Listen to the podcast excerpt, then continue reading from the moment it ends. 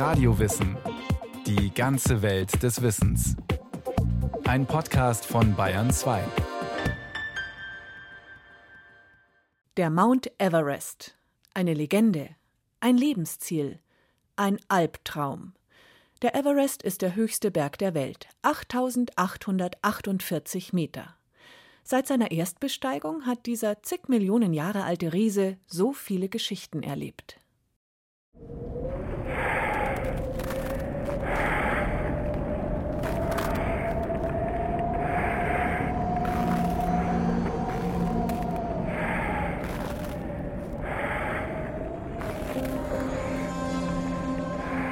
Der Nicht-Bergsteiger denkt sich, es gibt kein größeres Glücksgefühl als auf den höchsten Berg der Welt. In Wirklichkeit ist es genau umgekehrt. Da oben ist unser Gehirn so schwach durchblutet, dass wir völlig ohne viele Emotionen, ohne viel Freude herumtapsen. Reinhold Messner, zusammen mit Peter Haberler 1978, als erster Mensch ohne Sauerstoff auf dem Everest. Ich bin auch schnell abgestiegen. Ich wollte es nicht nur, sondern ich habe es dann auch gemacht. Ich bin auf den Hosenboden zum Teil runtergerutscht habe aber diese Abstiegstechnik unter Anführungszeichen ja im Zillertal, in meinen heimatlichen Bergen schon geübt. Peter Habeler über seine Besteigung mit Reinhold Messner 1978. Für viele zählt sie als Wendepunkt in der Geschichte der Mount Everest-Besteigungen. Es war also doch möglich, den höchsten Punkt der Erde ohne künstlichen Sauerstoff zu erreichen. Auch der Engländer George Mallory der Anfang der 1920er Jahre zusammen mit Andrew Irwin den allerersten Besteigungsversuch der Geschichte unternahm, hielt Sauerstoffflaschen für unsportlich, ließ sich aber für den entscheidenden Gipfelversuch überreden.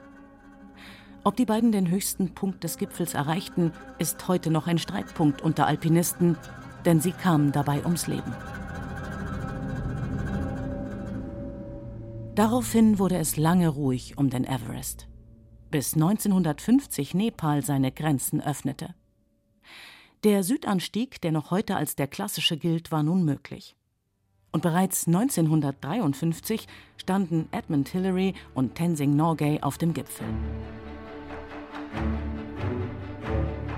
Nun versuchten sich Menschen aus aller Welt am Everest.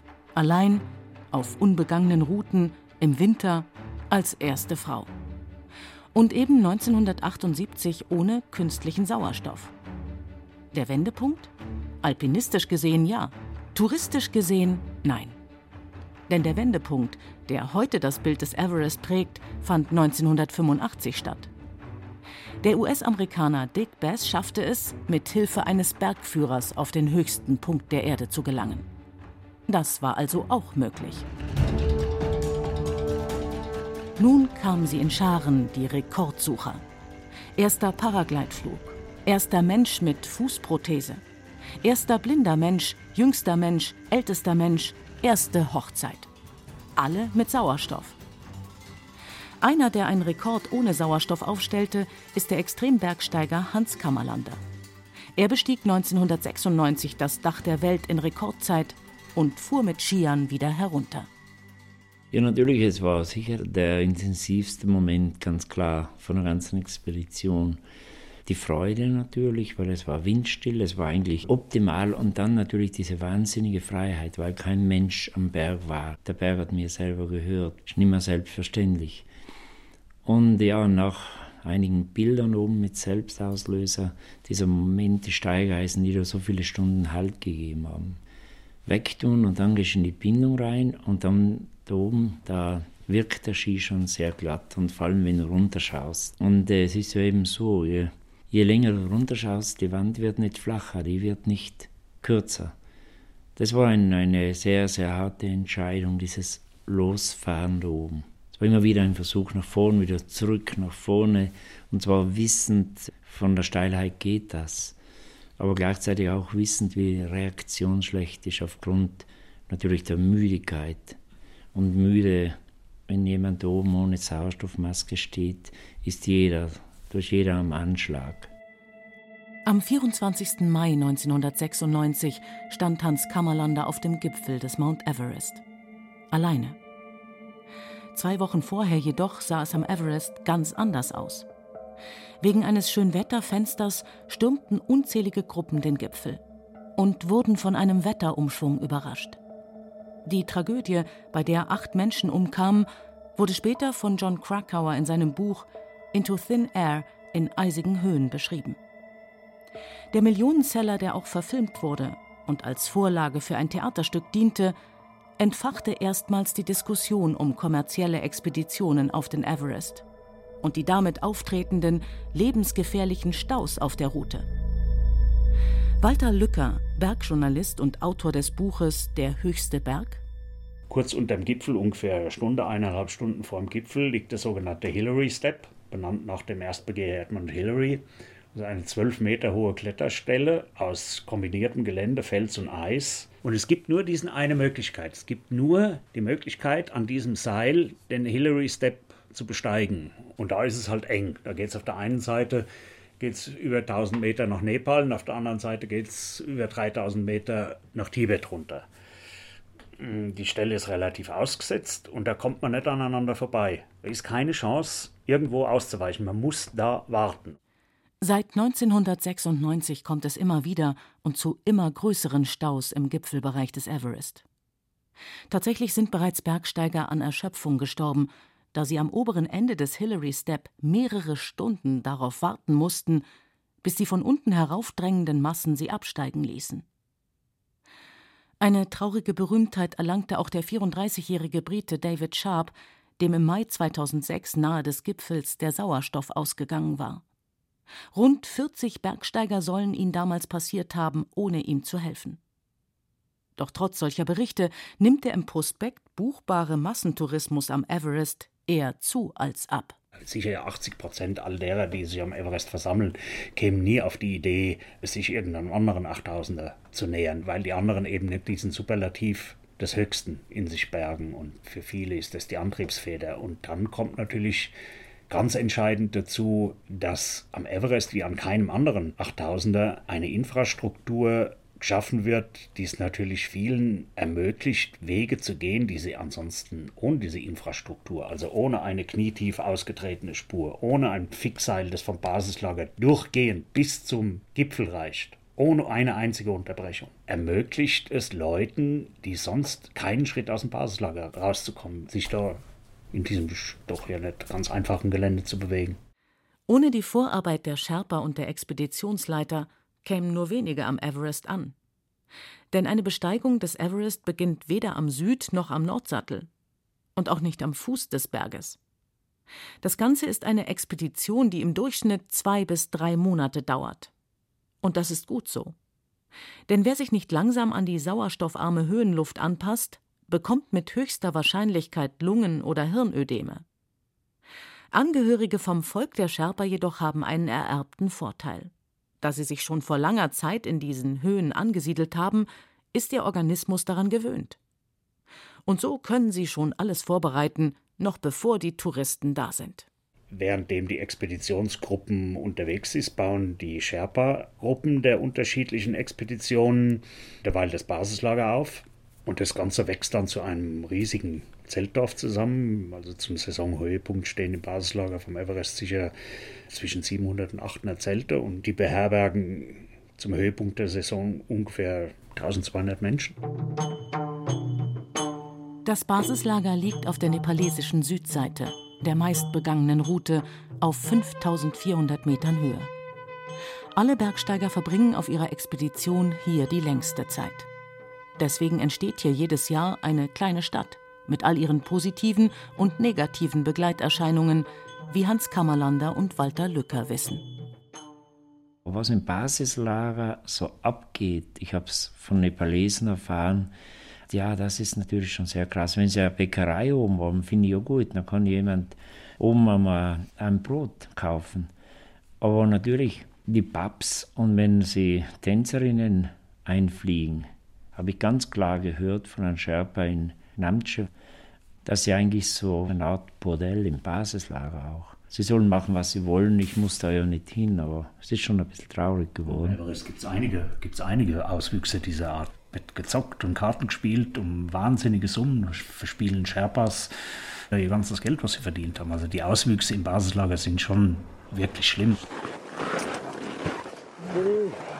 Bevor sich ein Bergsteiger aus dem Basislager weiter Richtung Gipfel aufmacht, sind bereits wieder Sherpas unterwegs, um die Strecke zu präparieren.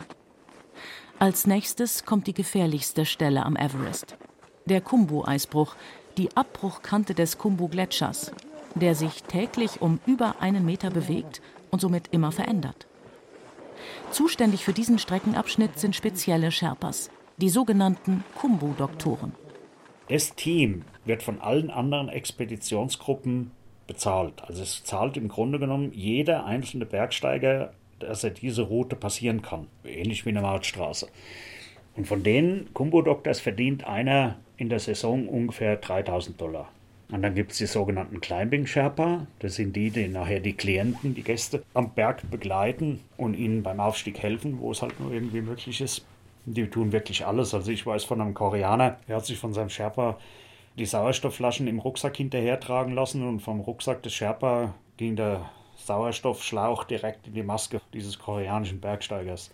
Und einige von denen, die schaffen es in der Hierarchie dann eben so weit, dass sie mit zum Gipfel gehen dürfen. Und wer da gehen darf, das entscheiden die Sherpa untereinander und die Agenturen, für die sie arbeiten. Das darf nicht jeder. Und ein Gipfelsherpa erhält dann pro Gast, den er bis auf den Gipfel bringt, ungefähr 3000, manchmal nur 2000, manchmal 4000, das ist Vereinbarungssache, Euro Gipfelprämie. Und dann kommen die mit dem, was sie sonst noch verdienen, im Laufe einer Everest-Saison zwischen 8000 und 10.000 Euro. Und das ist in Nepal ein Vermögen. Zum Vergleich, das Einkommen liegt in Nepal durchschnittlich bei gerade mal 300 Euro im Jahr. Und auch die Regierung verdient mit. Für jeden Achttausender muss eine Besteigungsgenehmigung gezahlt werden. Das zuständige Ministerium nimmt pro Jahr über zwei Millionen Euro durch die Permits ein. Und auch durch die sogenannte Müllpauschale, die jede Expedition zahlen muss. Die höchstgelegene Müllkippe der Welt ist heute daher nicht mehr so voll, wie sie einmal war, Sauerstoffflaschen sind wieder befüllbar und somit wertvolles Pfandgut. Jeder Sherpa bekommt um die 6 Dollar pro Kilo Müll, das er vom Berg herunterbringt. Das ist gutes Geld. Wer jammert da schon über ein paar Kilo mehr auf dem Weg ins Tal, wenn man nach oben mit gut 30 Kilo Gepäck unterwegs ist? Was allerdings nicht abgenommen hat am Everest, sind die jährlichen Todesfälle. Denn der Wahn, den Gipfel zu besiegen, bringt es mit sich, dass auf Sicherheit oft nicht so sehr geachtet wird. Hans Kammerlander war die Sicherheit wichtiger als ein Rekord.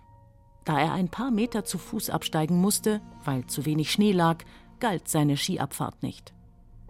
Anders die medial aufbereitete Speed-Abfahrt mit Bremsfallschirm des Japaners Yuichiro Miura und die Abfahrt des Slowenen Davo Kanica die per Livestream ins Internet übertragen wurde. Aber genau das macht den Everest aus. Ernsthafte alpinistische Unternehmungen auf der einen und Schaulaufen auf der anderen Seite. Ich meine, wenn so ein Opfer nicht zählt, wenn die Chronisten da herumschustern oder die Konkurrenz neidisch ist, dann ist mir das eigentlich egal. Für mich zählt die echt. Weil wenn jemand mit Sauerstoff hochgeht, lässt sich alles hochtragen, Skischuhe, ganz feste Ski und fährt dann runter und das zählt. Um eine sauerstofffreie Besteigung, wo ich runter bin und nur weil es felsig war, ein paar Mal abgeschnallt, dann dreimal. Also wenn das nicht zählt, dann ist die alpine Chronik alles nur eine lächerliche Wischewasche-Suppe.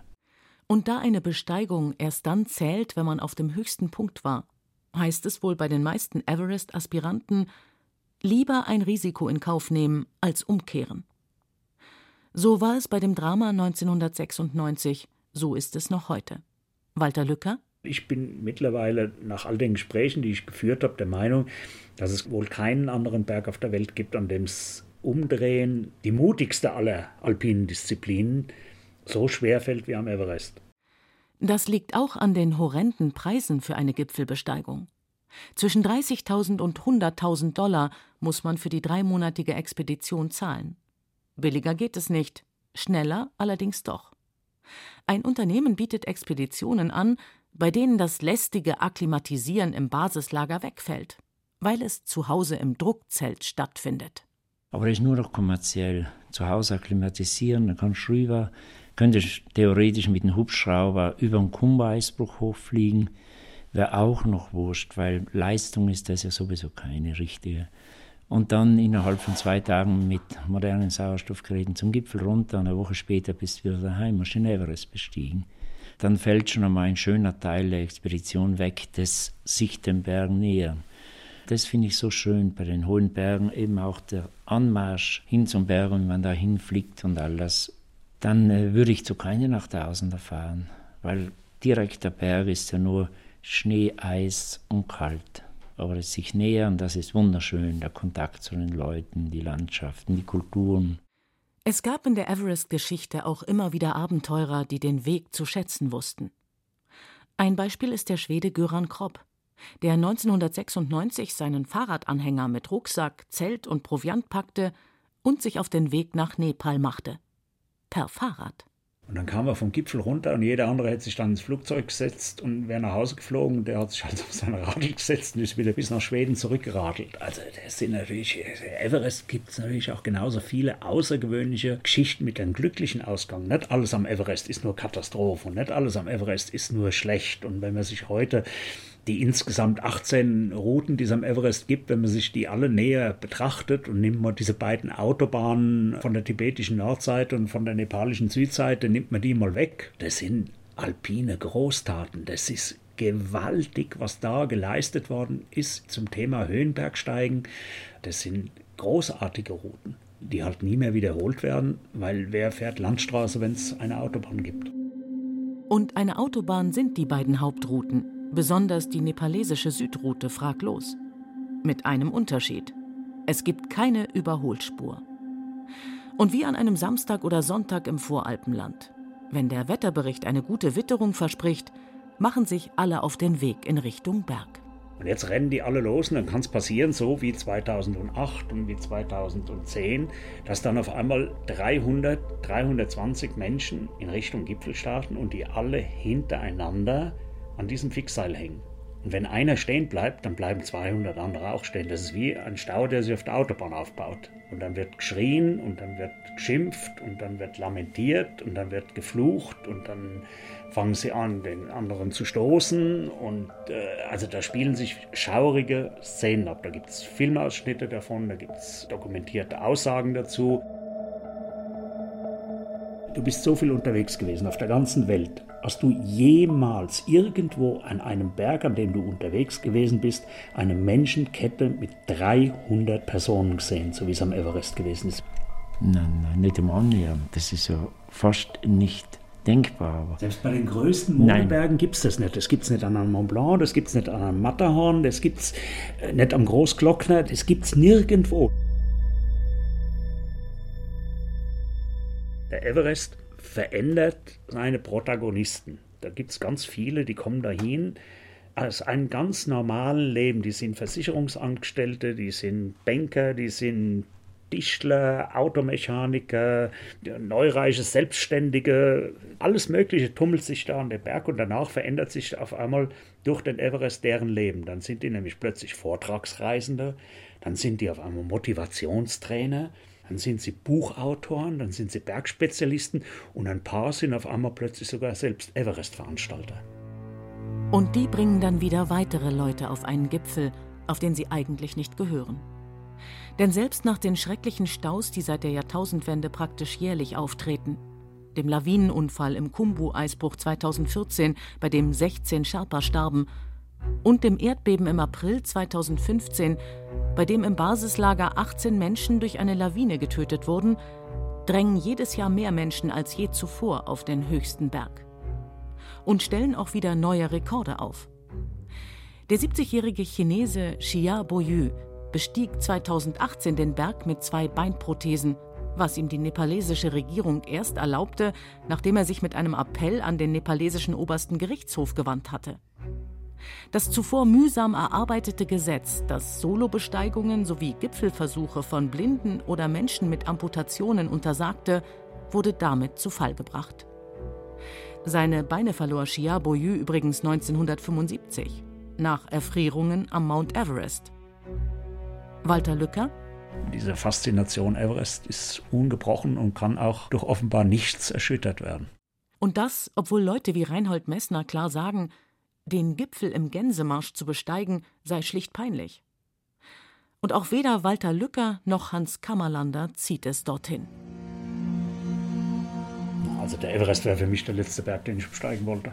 Nee, nee, also das, der Berg ist sowas von, der ist sowas von unterirdisch. Das Glück ist, dass man nicht dahin gehen muss. Für mich persönlich ist das halt das Einzige. Ich sage ja, du kannst den Kopf schütteln, aber du kannst ja selber sagen, ja, ich muss da ja nicht hin und ich werde auch niemals mehr dorthin zurückkehren.